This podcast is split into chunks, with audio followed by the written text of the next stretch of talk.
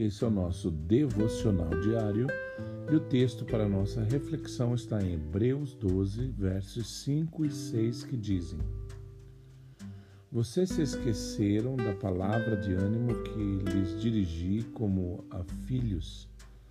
Meu filho, não despreze a disciplina do Senhor, nem se magoe com a sua repreensão pois o Senhor disciplina quem ama e castiga todo aquele a quem aceita como filho.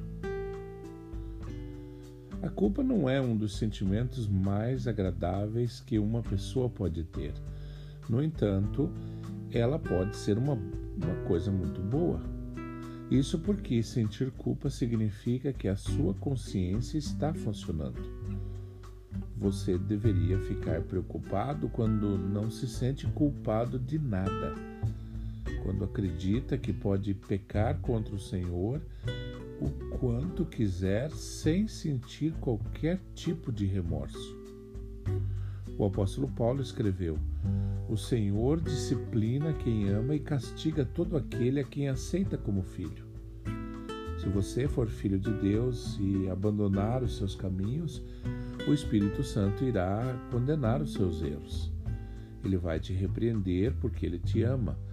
Ele vai te dar um puxão de orelhas da mesma forma que os pais corrigem os seus filhos.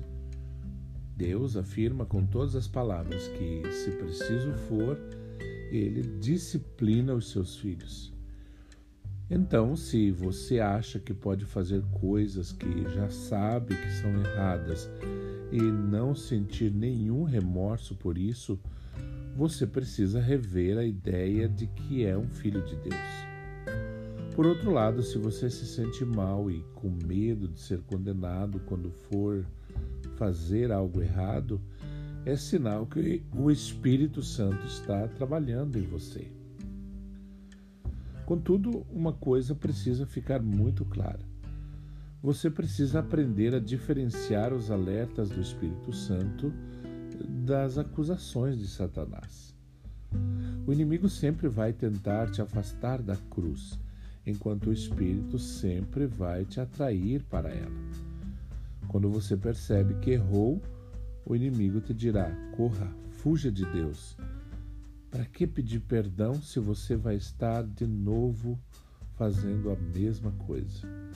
Não seja hipócrita. Ele tentará te levar ao desespero.